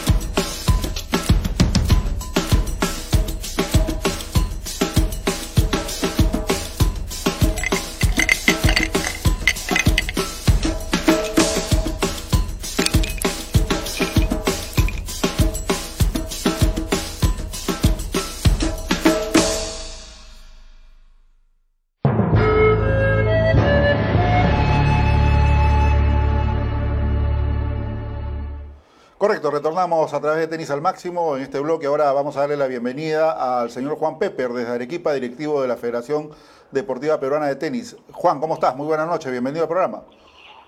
Hola Jorge, ¿qué tal? Mucho escucharte, ¿cómo estás? Igual manera, Juan, eh, específicamente nuestra llamada era para conocer cómo van los detalles de los entrenamientos de los chicos de alta competencia que vienen pra practicando efectivamente en el Club Yanaguara en Arequipa. Cuéntanos detalles, por favor. Sí, mira, eh, nosotros arrancamos el 19 de, de junio, eh, justamente eh, acreditando al, al, al, Club de Tenis Yanaguara, ¿no? que en realidad no es un club de tenis, sino es, es digamos, un complejo deportivo público donde se paga por las canchas. y bueno, se acreditó como, como segunda sede en, en Arequipa, uh -huh. eh, pero conjuntamente se hicieron, se hicieron todos los, los, eh, los permisos y, y, los trámites a través del IPD y de, y de, este, con Campo de Marte. Uh -huh. Entonces la, la, idea fue eh, acreditar una, una segunda sede en provincias, en Arequipa sobre todo, que tiene jugadores de mucho renombre y que, y que son, digamos, jugadores referentes a nivel nacional en, en varones y en, y en, damas, ¿no? Como, como son los chicos este, de Cuno, eh, Josué Dana y también como la, la chica, eh, perdón, eh, José Guzmán y, y, Dana Guzmán y, y Romina Cuno, uh -huh. perdón. Entonces, se procedió, se procedió a, acreditar y este, se, cumplieron, se cumplieron todos los protocolos de, este club y arrancamos el, 19 de junio. Eh, contábamos con, con una, fisioterapeuta que hicieron eh, las pruebas este, eh, serológicas que se han hecho semanalmente, religiosamente, este, en una, institución en la Arequipa, y eh, se arrancaron los horarios eh, de lunes a sábado, donde se fueron distribuyendo las, las, dos canchas que, se, que se habilitaron. Correcto. en diferentes horarios para que no se juntaran, digamos, este, el, equipo Guzmán con, con, con, los, con, con Cuno, ¿no? Entonces eh, se ha llevado a cabo de una manera impecable, ¿no? Eh, no hemos tenido mayores problemas, este, eh, pero lamentablemente con, con, la situación de Arequipa, que ha, que ha, repuntado el tema de, los, infectados, de los contagios de, COVID, y por otro lado, también la presión que tenían las, eh, las canchas estas públicas de, del club de Yanaguara de abrir de manera ya, digamos, un poquito más este, más directa a, los jugadores y a la equipa, eh, nos ha llevado justamente el día de hoy a concluir el, todo el programa de, de la equipa que ha durado cuatro semanas y justamente se ha hecho, lo hemos hecho por, para salvaguardar un poco también la, salud de los chicos, ¿no? Porque ya el club, digamos, tiene eh, un poquito de, visibilidad, de saturación en, el juego de, las canchas, que ya están entrenando, ya van jugando socialmente todos los días, entonces un poco que hemos frenado, digamos, el, el programa. Correcto. Porque no hay el control, digamos, adecuado que que nos permita tener a los chicos este, totalmente sanos, ¿no? Exacto. Y eso, eso, bueno, podría conllevar a, tener una repercusión mayor o de repente que se puedan infectar los deportistas. Dime, ¿están pensando en una sede alternativa, de ver posibilidad de ampliar el programa, de que se integren también al mismo más, más chicos de alta competencia de la región?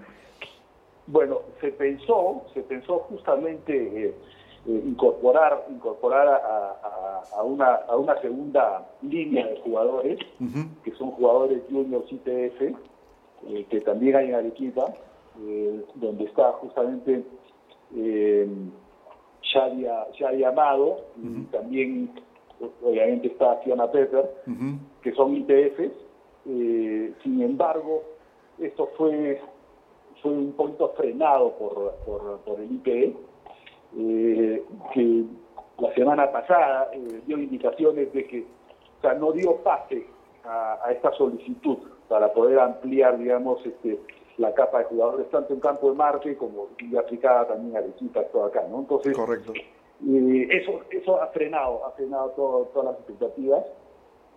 no hay, digamos, una, una, una, segunda sede acá en Arequipa eh, aparte, digamos, de Yanaguara, que podría darnos las seguridades del caso. ¿no? Hay, canchas individuales por toda la ciudad. Claro. Y, es un poco difícil, digamos, asociarnos como federación con, canchas que ya están utilizándose y tienen una presión también, digamos, social. ¿no? Dime, ¿y habría, habría posibilidad, como se vienen haciendo con otras federaciones, de solicitar algún espacio o un par de canchas al Club Internacional de Arequipa? Mira, eh, no, se ha, no, no, se ha contemplado, te voy a decir, no se ha contemplado esto porque justamente el Club Internacional, si bien reúne todos los requisitos, eh, eh, es difícil que le den los permisos. ¿no? Sí, es complicado. Es una, es una institución muy grande y y obviamente van a saltar las demás federaciones, la de natación, la de fútbol, este, y es un efecto, digamos, en cadena, ¿no? Ese es, ese es el problema. Sí, sí, es complicado. Aparte que las situaciones en los clubes tampoco es viable, ¿no? Porque todavía no tienen los permisos necesarios como para operar la parte deportiva, ¿no? Todavía está ese tema complicado. Sí, y, y, Arequipa en particular, lamentablemente este, estamos en una en una, en una curva, digamos, de contagios bien, bien, bien complicada, muy complicada. no vemos, digamos, que hemos llegado a la meseta y tengo que cuidar, ¿no? Sí. Tengo que cuidar. Sí, no queda, no queda otra, Juan. Y hace un, hace un rato estábamos conversando con Pablo Verdad y dice que te había ganado 0 y 0. ¿Cómo es esto? A ver, coméntame.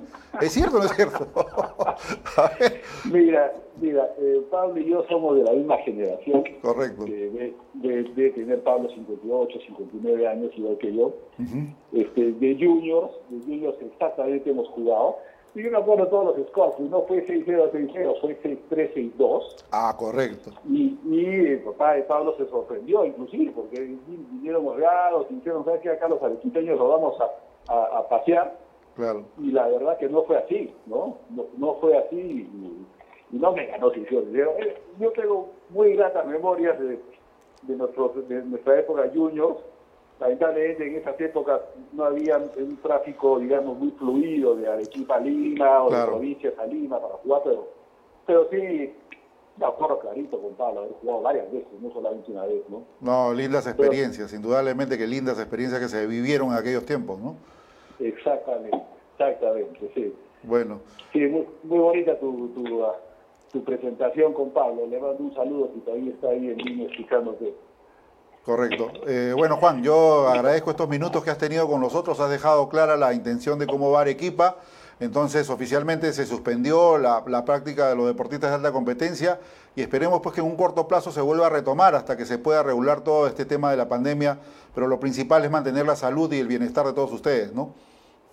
Así es, Jorge. Así es. Muchas gracias, pues, Jorge, por, por la gentil invitación. Gracias a ti, Juan. Un fuerte abrazo y saludos a todos los amigos por allá. De igual modo, un abrazo. Correcto. Ahí, ahí teníamos a Juan Pepper, directivo de la Federación Deportiva Peruana de Tenis, que reside en Arequipa. Y obviamente, oficial, lo acaba de decir eh, el, direct, el señor directivo, que se ha suspendido. Hasta el día de hoy se llegó a lo que ha sido la práctica de los deportistas de alta competencia porque el recinto de Yanaguara lamentablemente ya abrió sus puertas para eh, lo que es la actividad física y recreativa y esto pone en riesgo la continuidad de los entrenamientos de los chicos de alta competencia que estaban haciendo el uso de dos campos de tenis. Bueno, hay que poner a buen recaudo a todos los muchachos y vamos con las informaciones de cierre. A ver, eh, el día de hoy se ha jugado la final de eh, la exhibición de Bit One Ace en Berlín, Alemania, sobre césped. Solamente se ha jugado una final, Y la final que eh, estaban involucrados Dominic Thiem, con eh, Berretini, con Matteo Berretini, el, italiano.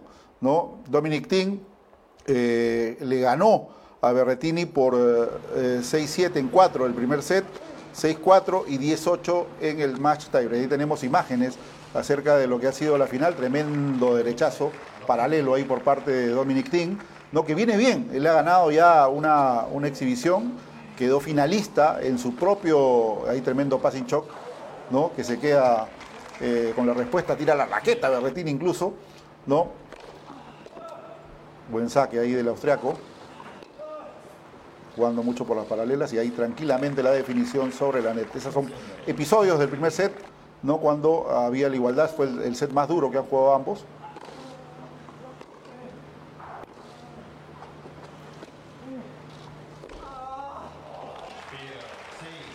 Y tremendo bat por la paralela por parte de TIM.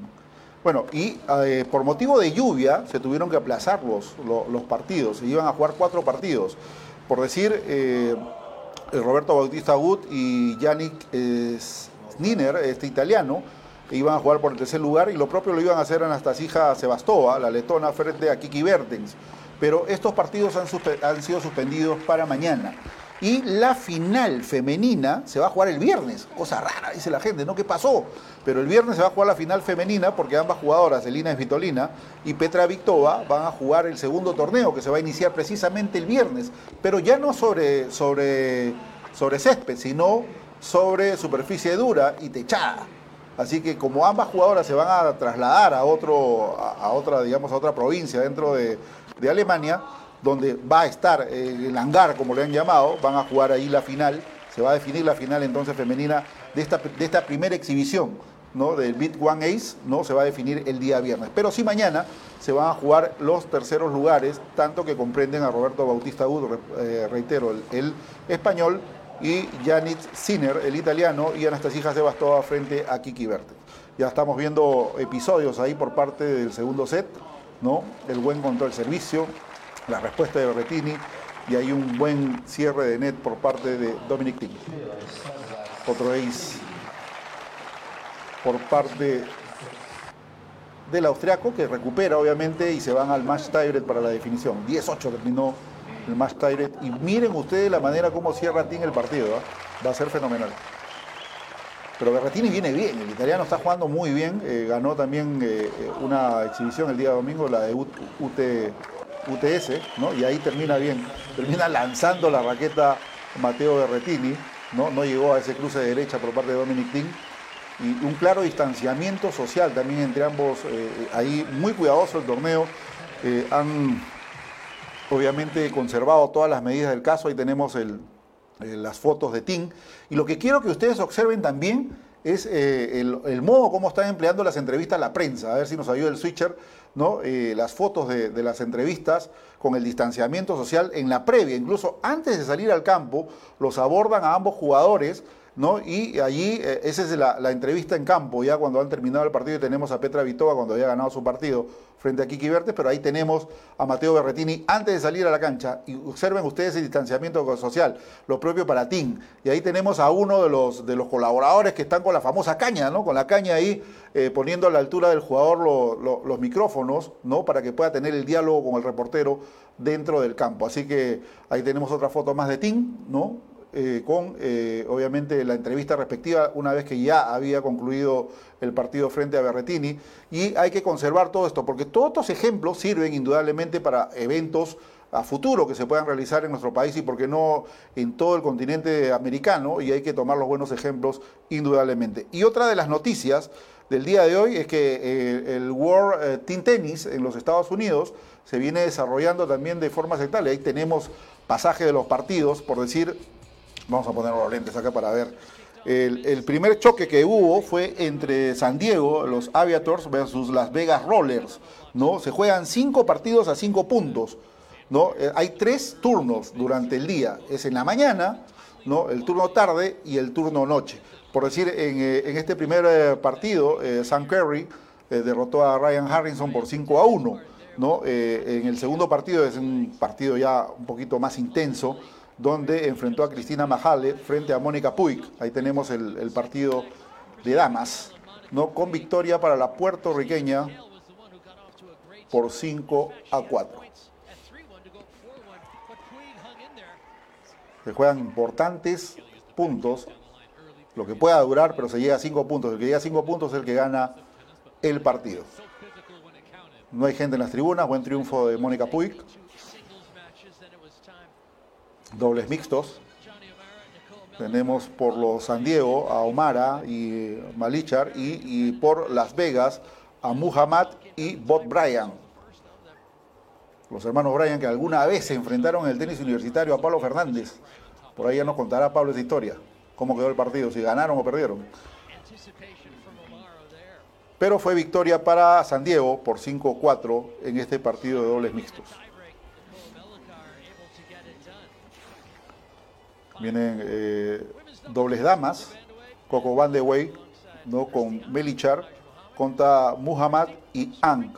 Ang que también estuvo en los Juegos Panamericanos de Lima.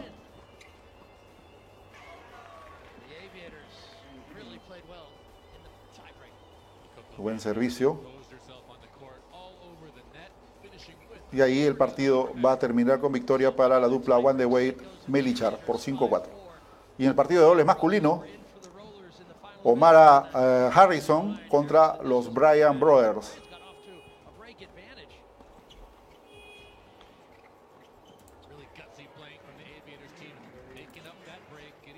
Con victoria por 5-4 para Omara y Ryan Harrison. Derrotaron a los Bryan Brothers. Tremenda bomba por el centro. Y ahí celebran, ¿no? Pero fue victoria para Omara. Que ahí tienen los resultados que le estábamos hablando a todos ustedes, San Diego versus Las Vegas Rollers. Y en el segundo turno va a enfrentar a Orlando Strong versus Chicago Smash. Así son los, los grupos que van a salir a continuación. Ahí están viendo ustedes todos los resultados que se dieron en este primer turno, en este atractivo torneo World Team Tennis, el WTT. Y ahí tenemos el segundo turno a Tennis Sangren versus Brandon Nakashima.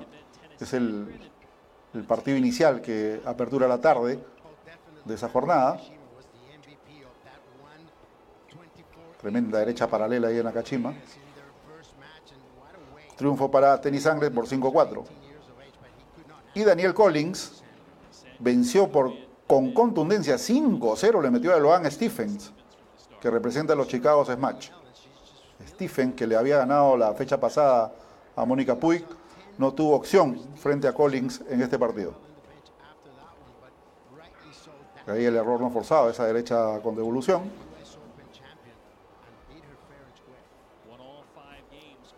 Vamos con el doble mixto. Skuski versus Pegula versus eh, Matek Sanz y Ran. Es la pareja. 5-3. Victoria para Skuspi con Pegula. Buena volea ahí en la net.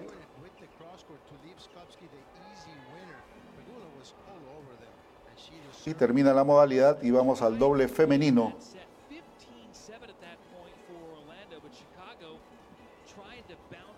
Yurat Pegula versus Matetsan y Yene Bouchard, la canadiense que también está jugando el torneo.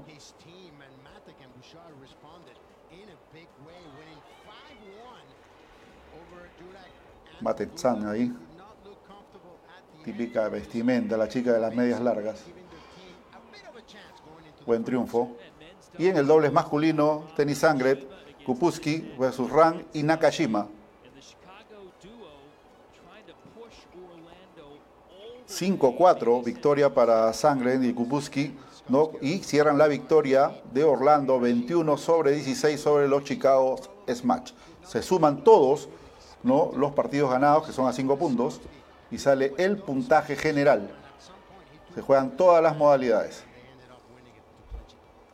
Ahí van a ver ustedes el cierre del partido.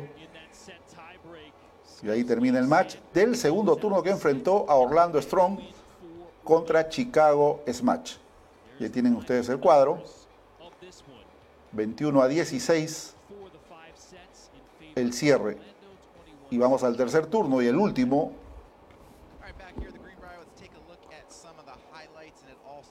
Y empieza indudablemente con dobles, dobles mixtos. Esto se enfrenta a los Springfield Laser versus Philadelphia.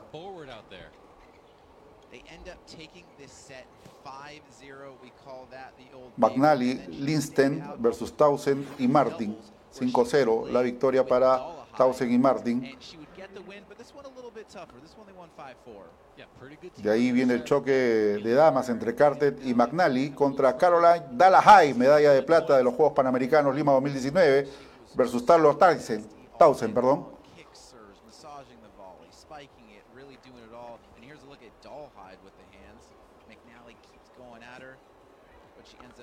Y muy buena la victoria conseguida entonces por Caroline Dalahai y Taylor Townsend. 5-4 oferta a Carter y McCannell.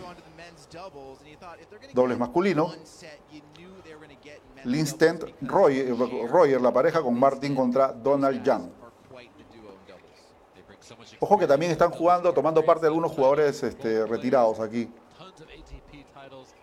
Que también están apoyando a los equipos. ¿eh? Y el singles femenino Catherine McNally versus Sofía Kenning. Contundente victoria entonces de Sofía Kenning 5-1 sobre eh, Catherine McNally.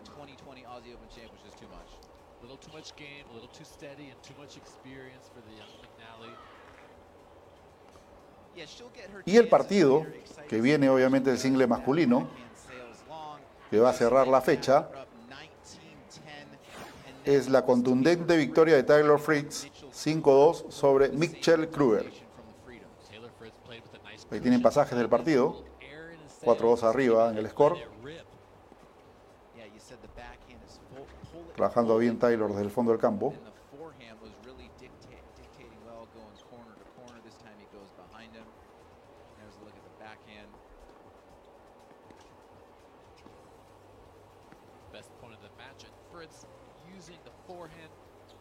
Buen rally ahí de ida y vuelta la pelota de fondo del campo. El slice. Y en la definición allí, Taylor Fitz cierra la fecha con victoria para los Philadelphia por 24 a 12. Contundente victoria de Filadelfia 24 a 12 sobre los Springfield Laser. Bueno, esos son los, los, lo que se viene desarrollando en el tenis de Estados Unidos con este torneo que va a acabar el 2 de agosto. Indudablemente que el viernes vamos a llegar con mayores detalles de cómo va con la tabla general, pero son nueve equipos que vienen participando, tomando parte de este importante torneo norteamericano. Bien, señores, hemos llegado a la parte final del programa. esperemos pues de que el día viernes podamos reencontrarnos nuevamente con una cita de tenis al máximo y que usted pueda disfrutar al máximo de nuestras entrevistas y todos los detalles que le ofrecemos a todos ustedes. Pásela bien. Muy buenas noches.